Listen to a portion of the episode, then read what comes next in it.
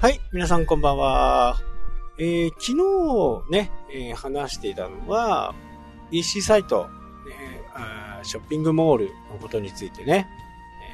えー、お話ししました。まあこれも三強だよっていうことだったんですけど、それに付随してね、今、あ三強のものがまだあるんですね。まあラストワンマイルをね、前紹介して読んだ方はいるかなと思うんですけど、こういう時代になればなるほどね、この最後お客さんに届ける、えー、ヤマト、佐川、まあ、他にもいろいろあるんですけど、一応三強と言われているのが、日本郵政ですね。この3つ。で、なんとなくね、えー、形ができてきたのかなというふうにね、思いますね。もちろん違う場合もありますけど、一般的なもの、ほぼ、ほぼ、ヤマトが大半を収めてるのかな、という風な形にね、えー、思います。えー、特にこう、B2B とかね、えー、お客さん同士とか、まあ、そういったものに対しては、まあ、個人間とかね、えー、そういった何かを送るとかって言った場合には、えー、ヤマトを使う人がね、圧倒的に多いのかなと。で、佐川の場合は、どちらかというと、あ、これが B2B か。ね。えー、会社と会社、企業間のもの。あとは、あ僕が好きなね、釣り具の竿とかね。あと、大きなクーラーとか、大型のものがね、え、大体佐川が得意なのかなというふうにね、思いますね。で、ちょっとね、出遅れてるんですけど、日本郵政はね、えー、出遅れてるんですが、あここに来てね、ちょっと、戦略を変えたのか、まあ、必然的にそうなったのか、この辺はね、ちょっと詳しく調べてないんでわからないですけど、えー、メルカリにね、えー、焦点を絞ったのが郵便局なのかなというふうに思います。まあ、基本的にはね、あの、あんまり変わらないんですよ、ヤマトとね。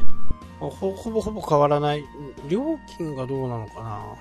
ただまあ荷物のプロがね、全部やってるわけじゃない。窓口が兼用になってたり、えー、することでね、以前あのー、冷凍のものをね、えー、あ、冷凍は使ってないんだったかな。冷蔵だったかな。冷蔵は預かっ、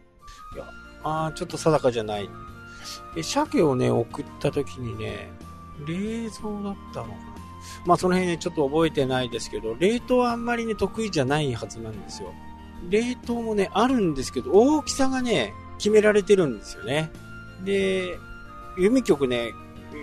田舎暮らしの家はすぐ近くなんですよね。本当にすぐ近くなんで、まあ、なるべく郵便局の方がね、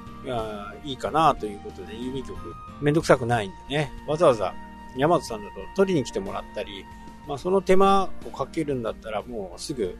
郵便局に持ってった方がね、早いと。で、その時に、えー、ホッケーを送った時だったかな？ホッケのサイズだとね、遅れたはずなんですよね。それを郵便局の方がね、間違えて、冷蔵でね、え、保存してしまったんですよね。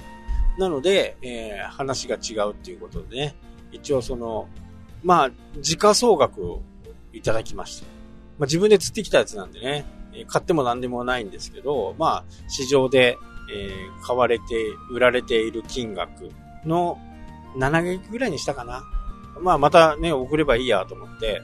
えー、それはね、そういう風にしました。まあ、この辺がね、やっぱり荷物のプロと、まあ、日本郵政もね、あの、プロなんですけど、ちょっとこう、窓口の人が、お昼休みとかになった時にね、えー、全般的にできるんですけどね、えー、その時だけなんか間違ってしまったとかね、そういう時には、やっぱりそういうミスがあると、やっぱり郵便局使いたくなくなりますよね。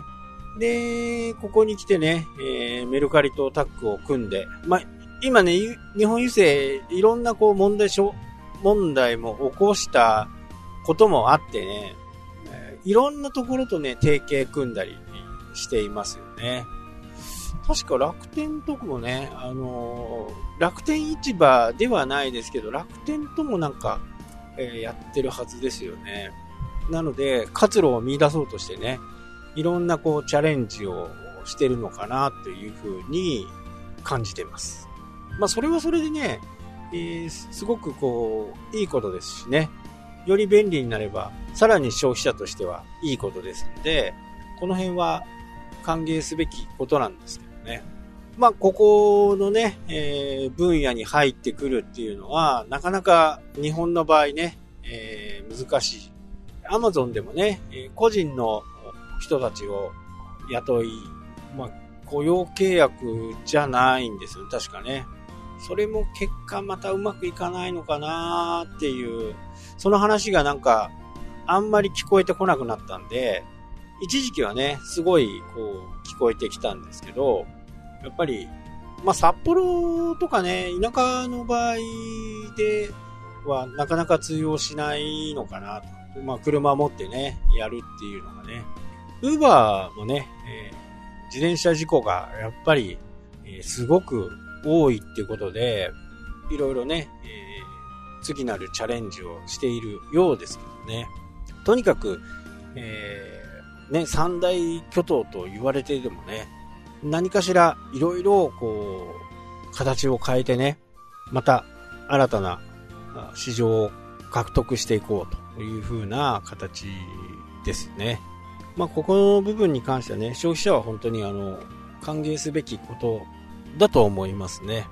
よりサービスが良くなってね。まあ、価格は下がらないにせよね、サービスが良くなったり、えー、まあ、あと荷物を受け取る方もね、あの、しっかりいる時間に指定してあげるとかね、えー、いなくなる予定があれば、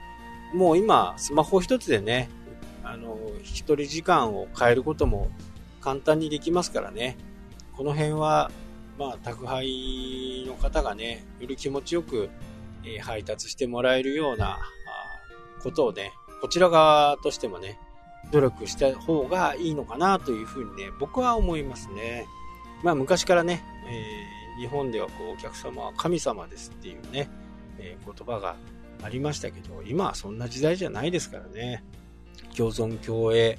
えー、配達する人はね、やっぱり生身の人間ですからね、荷物がなんか壊れてたとしても、その人がやったのか、途中で壊れたのかなんてわからないですからねで。まあ、そのための保険でもありますからね。その辺はね、気持ちよく配達してもらうためには、あこちらもね、えー、なるべくストレスがかからないようにね、再配達なんか。まあ最近はないですよね。もう置き配が多くなったんで、うちなんかもね、玄関のところまでボーンと来てね、置いてったりしますんでね。これはこれでね、僕はありがたいかなというふうに思います。ただこれコロナが終結したらね、またいろんな問題が起きるのかなというふうにね、思います。まあ、都会とかだとね、マンションのところ、入り口とかにね、置かれると本当に誰かが持ってってもね、わからないですしね。えー、世の中悪い人もいますからね。本当は自分で受け取ったのにないよとかね、えー、いう人も出てくるかなというふうにね、思います。まあ、やっぱり強みをね、え、生かして、個人間では黒猫山と、法人間では佐川急便と、こういう風な形でね、佐川も一時はね、え個人間に力を入れたんですけど、結局は、あそのヤマトのね、ところには追いつけなかったっていうことでね、え、シフトをしたのかなっていうふうに、え、思います。はい、というわけでね、今日はこの辺で終わりとなります。それではまた。したっけ？